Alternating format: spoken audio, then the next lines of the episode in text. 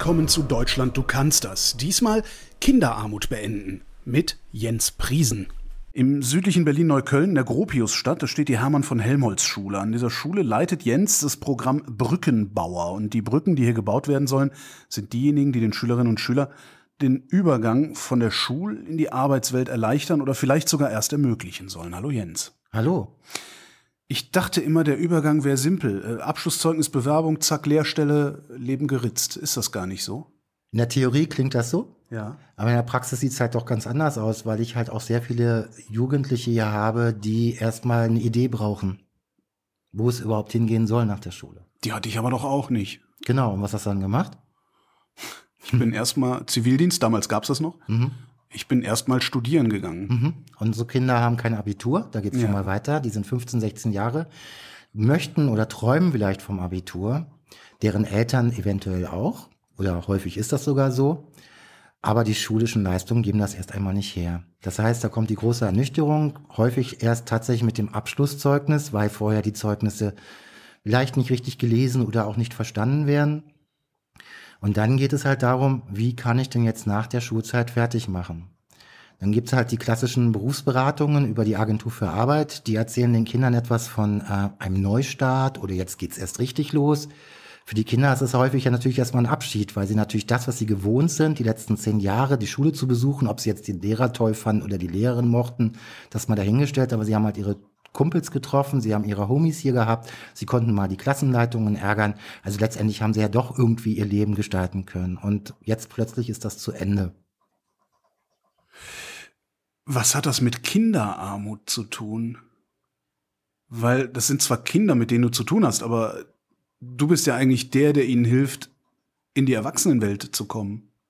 Ja, aber da müssen wir halt wirklich gemeinsam mit den Jugendlichen, denn die sind ja 15 bis 16, ich spreche aber auch mal ganz gern noch von Kindern, natürlich erstmal schauen, was gibt es für Möglichkeiten. Und wenn natürlich von zu Hause wenig Anreize da sind oder auch wenig Vorbilder, denn das ist ja genau die Herausforderung, was macht mein Onkel, was macht meine Mama, was macht mein Papa, was finde ich gut, was für Berufe mag ich eigentlich, wofür interessiere ich mich.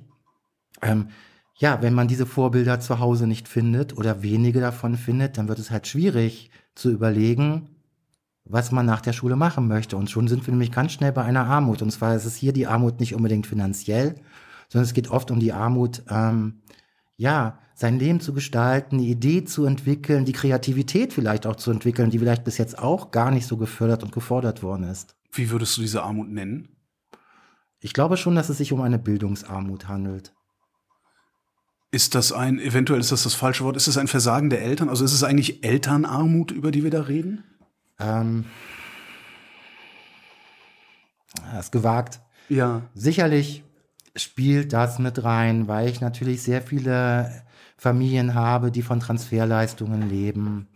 Ähm, es gab ja früher mal so den Spruch, ja, dann werde ich halt Harzer. Das haben halt, es gab mal so eine Generation von Kindern, die das angeblich gesagt haben sollten. Das habe ich nie so gehört. Ich wird wollte gerade sagen, das ist doch auch nur eine Medienlegende. das ist ne? eine Medienlegende. Natürlich sagt der eine oder die andere das mal, wenn ich in die Klassen gehe und mit den Kindern so über die Zukunft spreche, kommt das mal so als Gag, aber das ist ja dann eher der Lacher. Ich glaube Ja. eher, dass eigentlich, wenn man genau in die Augen guckt, dann schnell ein betretenes Schweigen auftaucht, weil nämlich das auch die Angst ist der Kinder.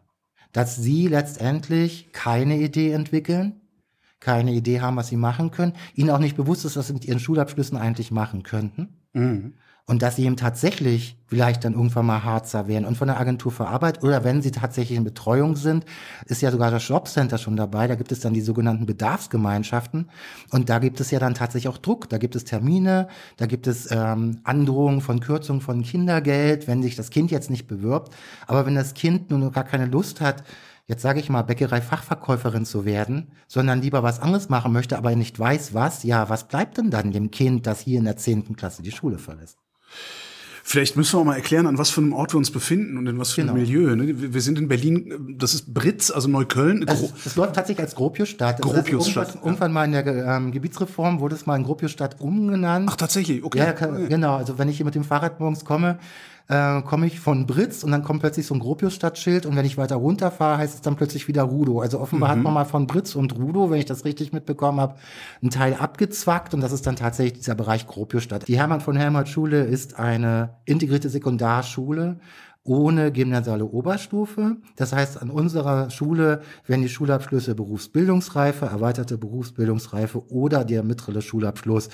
Diese Abschlüsse können die Kinder erreichen. Das ist das, was zu meiner Zeit Realabsch Realschulabschluss so hieß. Ne? Und wenn es richtig gut läuft, dann kann das Kind da können die Kinder tatsächlich den mittleren Schulabschluss mit der Empfehlung zum Übergang in die gymnasiale Oberstufe erreichen. Das hat was mit Notendurchschnitt und E-Kursen zu tun. Und dann können sie tatsächlich eine weiterführende Schule, oft sind es ähm, Oberstufenzentrum mit gymnasialer Oberstufe oder eben ISS mit gymnasialer Oberstufe mhm. besuchen. Das heißt, die machen ihr Abitur dann in drei Jahren später. Nicht in zwei, wie die reinen Gymnasien, sondern eben 13 Schuljahre, so wie wir es noch aus unserem Alter ja. kennen. Und Gropiusstadt ist äh, eine ehemals Westberlin, also eine der, westdeutschen Großsiedlungen Richtig, eigentlich. Ja. Ne? Also das, was man, was man äh, im Osten Platte nennt, genau. gab es im Westen halt auch. Köln-Chorweiler zum Beispiel ist da ja auch so ein Beispiel. Ähm, was ist das für eine Sozialstruktur hier? Ähm, ich glaube, das hat sich in den letzten Jahrzehnten etwas geändert. Ähm, also ich selber bin zum Beispiel in Lichtenrade groß geworden und da ist mir die Gropiusstadt noch so als, ich nenne es mal so, ja, mittlerer Dienst, Beamte, Angestellte, so diese Richtung. Okay, ich kenne es zum Beispiel als Christiane F. Christiane F. Unsere Schule ne? war übrigens tatsächlich die Christiane F. Schule. Ach komm. Ja. Und äh, nächste Woche kommen die Leute und drehen den Film ähm, Sonne und Beton. Ach, guck. Ja. Genau, also es kommt immer alles wieder. Ja. Genau. Aber da wird natürlich auch gern mit Klischees gearbeitet. Ja. Genau, also das war mal früher so, dann kam diese Christiane F-Zeit, die du gerade angesprochen hast, genau. Und jetzt haben wir halt schon eine relativ durchmischte Struktur, sehr multikulturell. Das hat auch sicherlich was mit Gentrifizierung aus Nordneukölln zu tun. Ja. Wir haben eine Menge Kinder, die unsere Schule besuchen, die tatsächlich noch aus dem Gebiet so Lahnstraße, ähm, Karl-Marx-Platz und so auch herkommen. Aber wir haben auch viele Kinder, die halt hier jetzt hier im Theodor-Loos-Weg und so weiter wohnen, weil wir halt recht viel sozialen Wohnungsbau hier auch noch ja. haben. Genau. Ähm, wir haben einen recht hohen Anteil an Schülerinnen und Schülern, die in Bedarfsgemeinschaften leben. Das heißt, die eben also das berühmte, ähm, diesen Berlin-Pass bekommen, die eben Zuwendung kriegen, ähm, um überhaupt Schule besuchen zu können, um ihre Bücher kaufen zu können. Das hat eben auch immer Auswirkungen. Was kann man für Ausflüge mit den Klassen machen und dergleichen. Die Kinder, mit denen du zu tun hast, was, was haben die für Probleme? Also abgesehen davon, dass sie vielleicht gar nicht wissen, hm. was aus ihnen werden könnte. Mhm. Wusste ich übrigens auch nicht. Nee, Aber gut, ja, ich hatte ja Abi, ich konnte ja studieren. Genau. Also wir hatten ja, glaube ich, beide die Chance, dass wir einfach mit 18, 19 sagen konnten, okay, dann gehe ich halt erstmal in die Uni oder ich stoppe ein bisschen, weil man auch schon älter war, konnte man ja auch schon Geld verdienen. Mit ja. 15, 16 gibt's ja noch das, das greift das Jugendarbeitsschutzgesetz ja auch noch ganz anders und äh, dürfen einfach manche Dinge nicht tun, wenn sie nicht vorher erstmal eine ärztliche Untersuchung mitgenommen haben und ein Einverständnis ihrer Eltern und mhm. so weiter. Also die Möglichkeiten sind halt etwas anders als in unserem Alter, als wir aus dem Abi rausgingen. Ähm, ja, man konnte ja auch einfach zwei Jahre theoretisch erstmal in der Kneipe shoppen. Wäre ja, klar, war egal. Gewesen. Ja. War ja egal. Ja. Das ja. können die halt nicht. Also, zum einen ist es sicherlich schon ähm, Einmal die Herausforderung in ihrer äh, Familie. Es gibt, wir reden hier schon von Kindern, die äh, teilweise in relativ kleinen Wohnungen äh, mit sehr vielen Menschen leben.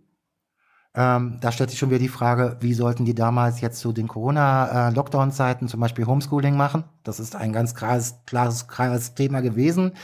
Ich habe Mails gekriegt von Kindern, die sich hilfesuchend an mich wandten und mich fragten, Herr Priesen, ich kann nicht lernen, weil meine kleine Schwester stört. Oder ähm, wir haben nur einen Rechner, aber zwei haben Unterricht. Also die Themen, die man ja teilweise auch überall schon gehört und gelesen hat, die greifen halt hier voll rein. Wir haben hier tatsächlich mh, hm, eine ganze Menge Kinder, die tatsächlich von Armut bedroht sind, weil es zu Hause eben keinen wirklichen Verdiener gibt oder ja. keine Verdienerin äh, oder wo in Teilzeit gearbeitet wird oder die halt eben von ähm, ja, von Hartz IV letztendlich leben. Das ist auch ganz stark dabei natürlich. Auf der anderen Seite sind, ist häufig, häufig natürlich auch ein Druck einer gewissen Community dabei. Also wenn jetzt ein Kind zum Beispiel entscheidet, ich möchte eine duale Ausbildung gehen, dann wird wahrscheinlich irgendein Onkel oder eine Tante auch fragen, ja, warum studiert das nicht? Weil das System der dualen Ausbildung halt auch viel nicht bekannt ist.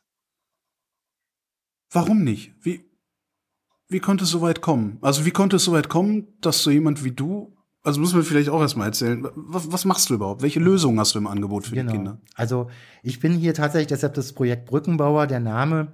Ich bin tatsächlich das Bindeglied zwischen den Lehrkräften, zwischen der Schulsozialarbeit, zwischen den Eltern, den Kindern, versuche ich zu sein. Und natürlich, wir haben ganz viele Unternehmen, die uns unterstützen, die eben alle auf ähm, Auszubildenden-Suche sind.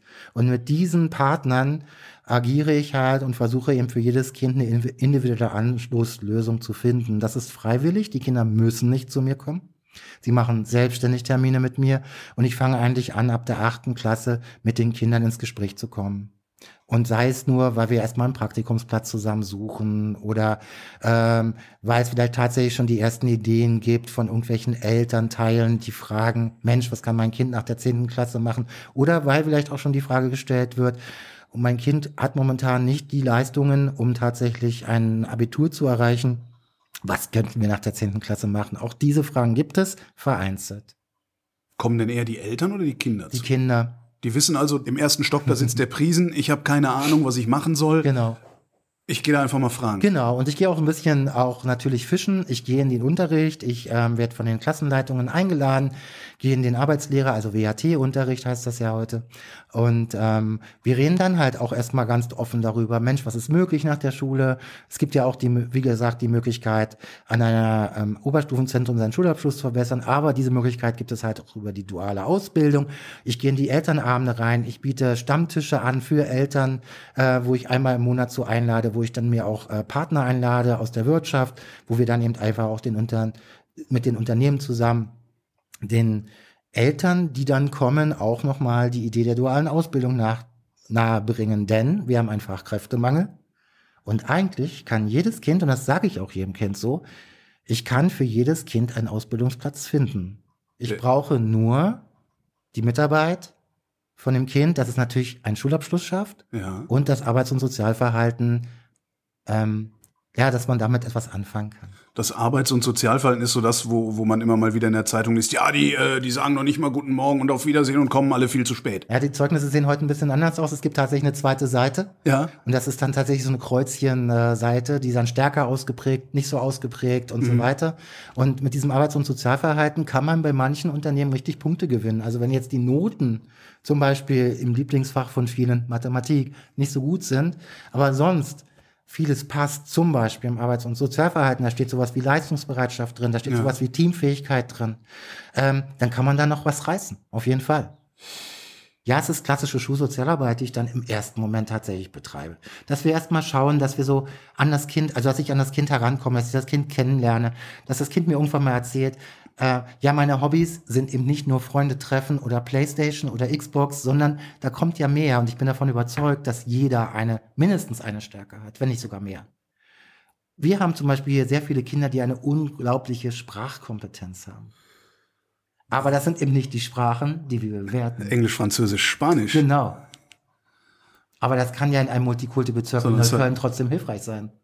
Also wir haben zum Beispiel eine Firma, das ist ein Sanitätshaus und ähm, die Besitzerin hat mir mal gesagt, sie freut sich über jeden, der Polnisch, Arabisch, Türkisch spricht. Klar. Ja, und diese Kinder, denen muss ich natürlich erstmal den Orthopädie-Menschen vorstellen, die kennen diesen Beruf nicht.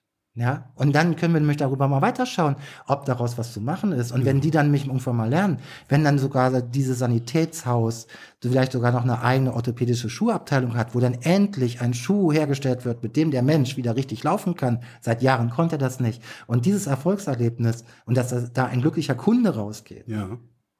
Ähm, das muss ein Kind erstmal erleben. Und dafür gibt es ja Praktika. Und das bieten wir im neunten und zehnten Jahrgang an um einfach sich auszuprobieren, damit das Kind nicht die Standardberufe nennt, weil wenn wir in die Jugend reinhören, wenn wir häufig hören, Kraftfahrzeugmechatroniker am liebsten bei Mercedes oder vielleicht kommt noch die Bäckerei-Fachverkäuferin, weil man sich da morgens die Brezel holt. Dann kommt vielleicht noch, aber die heißt dann natürlich anders die Verkäuferin oder die Kassiererin, dann wird Kassiererin gesagt. Dass der Ausbildungsberuf die Kauffrau oder der Kaufmann im Einzelhandel ist, der auch kassieren kann, ist mal was ganz anderes. Aber dann wird's ja schon dünn. Wie viele Berufe kennen denn die Kinder? Lassen was fünf sein, vielleicht sind's acht. Es gibt mehr als 300 Ausbildungsberufe. Zu meiner Zeit hieß das Berufsberatung, glaube Ja, ich. ähm, das ist aber dann Berufsberater darf sich halt tatsächlich nur der Berufsberater oder Verstehe. die Berufsberaterin der Agentur für Arbeit nennen.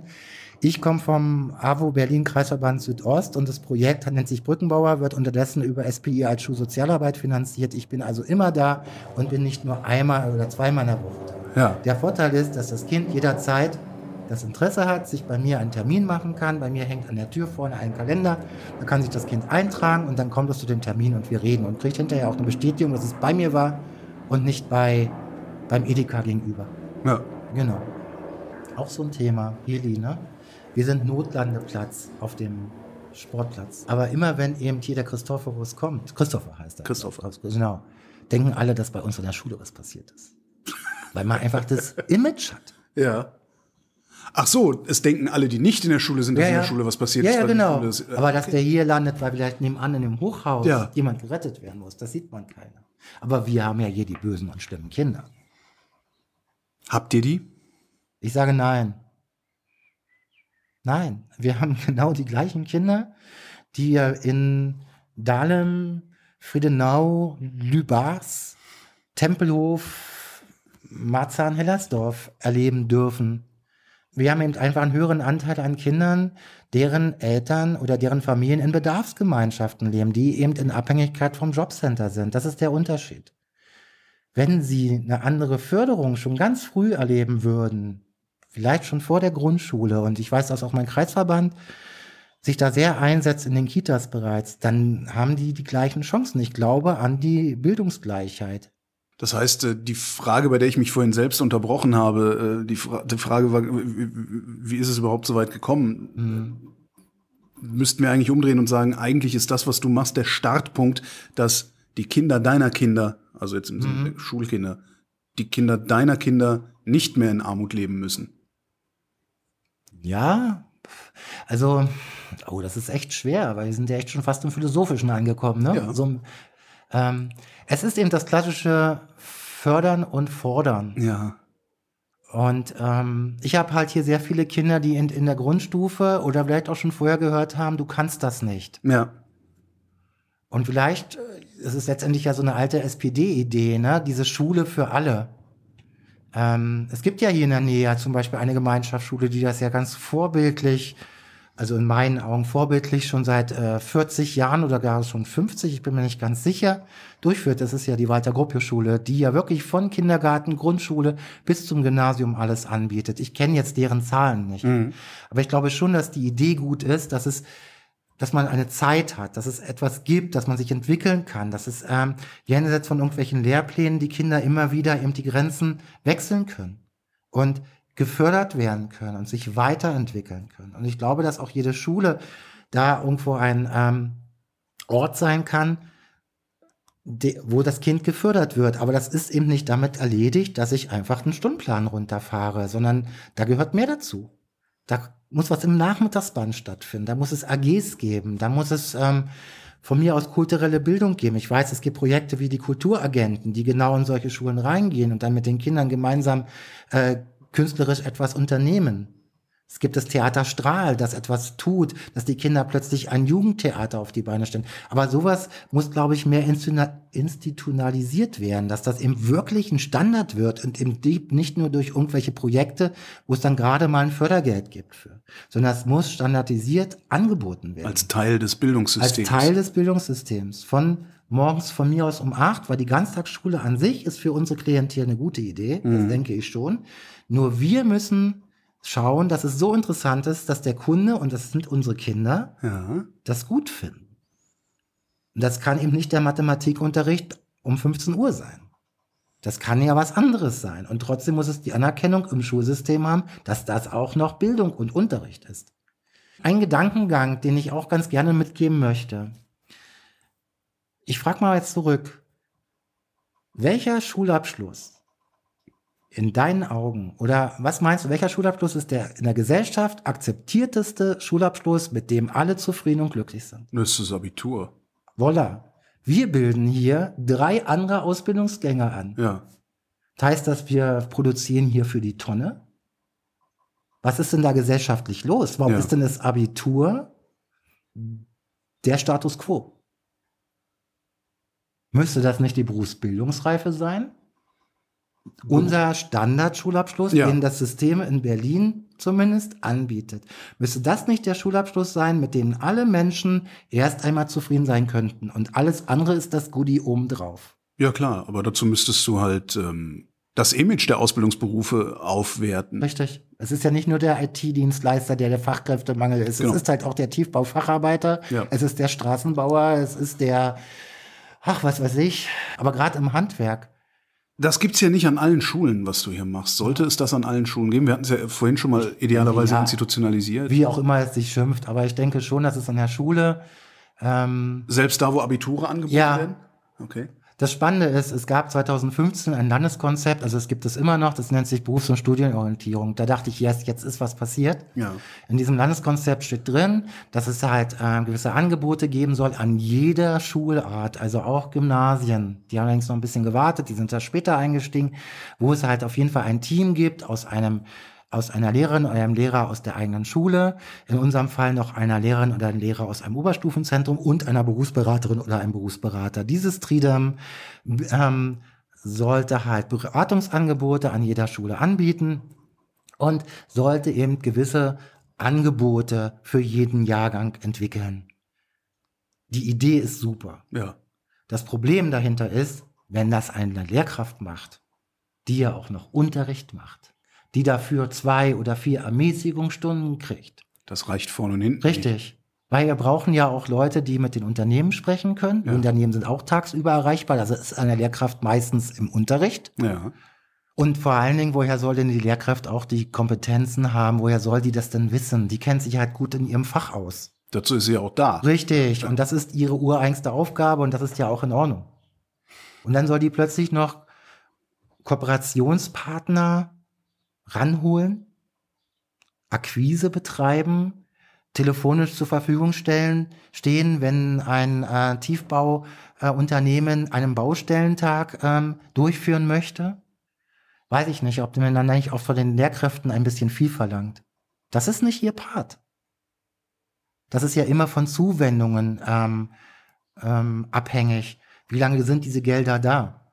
Und wenn das- diese Gelder nicht mehr da sind, dann gibt es dieses Angebot halt nicht mehr.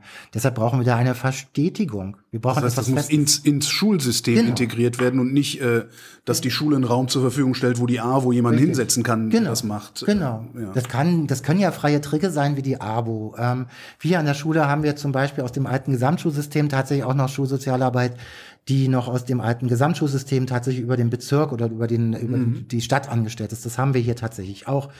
Aber ich denke, das kann man ja auch mit freien Trägern machen, weil die besorgen dann das Personal, die Schulen, das, wir werden ja auch fortgebildet. Ja. Ich habe den Auftrag, jedes Jahr Fortbildungen zu besuchen. Ja. Ich muss mich weiterentwickeln. Ich bleibe nicht stehen. Ja. Ich habe jedes Jahr mein Personalgespräch, wo auch besprochen wird, was hast du dich vorgebildet, fortgebildet, was fehlt noch. Und dann habe ich auch den Auftrag, das zu tun. Ich weiß nicht, ob das in diesem festen staatlichen System so gefördert und gefordert werden kann. Zum Schluss hätte ich die Gretchenfrage. Das, was du hier machst, funktioniert das? Hast du, misst, misst du deine Erfolge und wenn ja, worin misst du sie? Genau. Also ich habe ähm, dieses Projekt wurde fünf Jahre tatsächlich von der IHK auch finanziert, also von der Berliner Wirtschaft. Ja. in Form von Bildungsgeldern, die mal ausgeschrieben worden sind. Da hatten wir damals richtige Projektbewerbung machen müssen, also richtig mit Pitching und wie man sich das alles so vorstellt. Ja. Und äh, daraus ist das ja weiter entstanden. Und da habe ich angefangen, tatsächlich mir jährlich anzuschauen, mit welchen Abschlüssen gehen die Kinder hier raus und, und das ist Wichtige, wo gehen sie hin? Und gehen, bleiben sie dort oder was passiert danach? Also ich versuche, das gelingt mir nicht immer, das muss ich auch offen sagen, aber ich versuche schon im Kontakt mit den Kindern zu bleiben. Ja. Und ich führe natürlich auch eine Statistik, wie viele Kinder habe ich in eine duale Ausbildung gebracht. Das ist mein Ziel. Ich bin da fest von überzeugt, dass eine Ausbildung, eine duale Ausbildung den Kindern am meisten bringt, weil sie das erste Geld verdienen, weil sie plötzlich mal was ganz anderes erleben, weil sie plötzlich mit einem Kollegium zusammenarbeiten und einfach viel selbstständiger werden können. Das passiert in der Schule ja nicht. Und wie hoch wäre deine Erfolgsquote? Also, wenn du sie misst? Also in diesem Jahr, auch Corona bedenkt, ich habe mir natürlich die Zahlen mal zur Seite geholt, Ja. ähm, bin ich nicht ganz so zufrieden, weil es mir gelungen ist, rund ähm, 30 Prozent in die Ausbildung zu bringen. Das sind in, in Zahlen, wir haben 105 Schülerinnen und Schüler gehabt. In diesem Jahrgang sind es rund 28 Schülerinnen und Schüler. Es gibt auch noch neun, mit denen ich im Kontakt momentan bin, die gerade tatsächlich auch noch bewerben und wo ich auch mir vorstellen kann, dass die bis September noch eine Ausbildung gefunden Aber haben. das heißt jetzt nicht, dass alle anderen keinen Ausbildungsplatz nein, haben, nein, die sind haben einfach andere durch schulische, dein Büro gekommen. Naja, oder genau, oder haben andere schulische ähm, Lösungen für ja. sich gefunden. Genau. Also ich habe ja auch Kinder, die tatsächlich eine gymnasiale Oberstufe jetzt mhm. besuchen werden. Ich habe auch Kinder, die tatsächlich eben dieses Angebot der Oberstufenzentrum, diesen IBA-Lehrgang, diesen einjährigen, um ihren Schulabschluss zu, mhm. zu verbessern, auch besuchen werden. Was mir persönlich immer so ein bisschen wehtut. Aber ja, man kann ja nicht alle überreden, überzeugen, sagen wir es mal so. Also wenn es richtig gut läuft und nicht alle Kinder ähm, nach den Sommerferien unterstützen konnte, dann haben wir vielleicht nachher eine Ausbildungsquote in diesem Jahr von rund 40 Prozent. Und in normalen Jahren? Naja, im letzten Jahren war ich tatsächlich bei 50. Ja. Also hat dieses Jahr tatsächlich so 10 Prozent sind wir so ein bisschen, ja, tatsächlich verloren gegangen. Gut, da gibt es auch den einen oder anderen, der bestimmt noch irgendwas findet, mhm. der auch mit seiner Community, das wollen wir mal nicht unterschätzen. Wir haben eine Menge Kinder, die auch in einer Community sind, die auch eine Anschlusslösung dadurch finden. Aber das sind wahrscheinlich nicht so die klassischen Anschlusslösungen, wie wir uns das in unserem deutschen Schulsystem so vorgestellt haben. Ja, die anders jobben oder erstmal bei Papa, jetzt bediene ich doch eine Schublade im Supermarkt arbeiten ja. und Obst verkaufen. Aber das gibt es natürlich auch. Ist ja dann auch in Ordnung. Ja, aber ich bin natürlich froh um jeden, der tatsächlich nachher eine Ausbildung mit einem Zertifikat am Ende hat, weil ich weiß, dass daraus mehr werden kann. Ja. Das ist, ich sage immer den Kindern, das ist sowas wie ein Zugticket. Gibt es auch Totalausfälle in deiner Arbeit? Also die hoffnungslosen Fälle?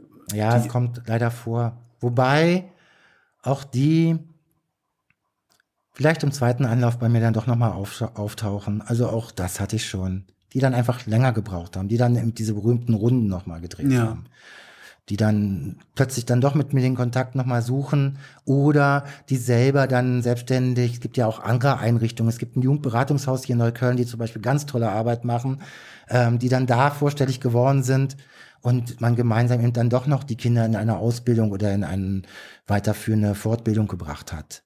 Ich versuche sie halt alle vor irgendwelchen Maßnahmen zu bewahren, weil ich glaube, dass das schon ein deutlich härterer Weg ist. Wie gesagt, anfänglich sagte ich schon mal, ich bin davon überzeugt, dass jedes Kind eine ähm, mindestens eine Stärke hat. Und es sind meistens auch mehr als eine. Jens Priesen, vielen Dank. Gerne.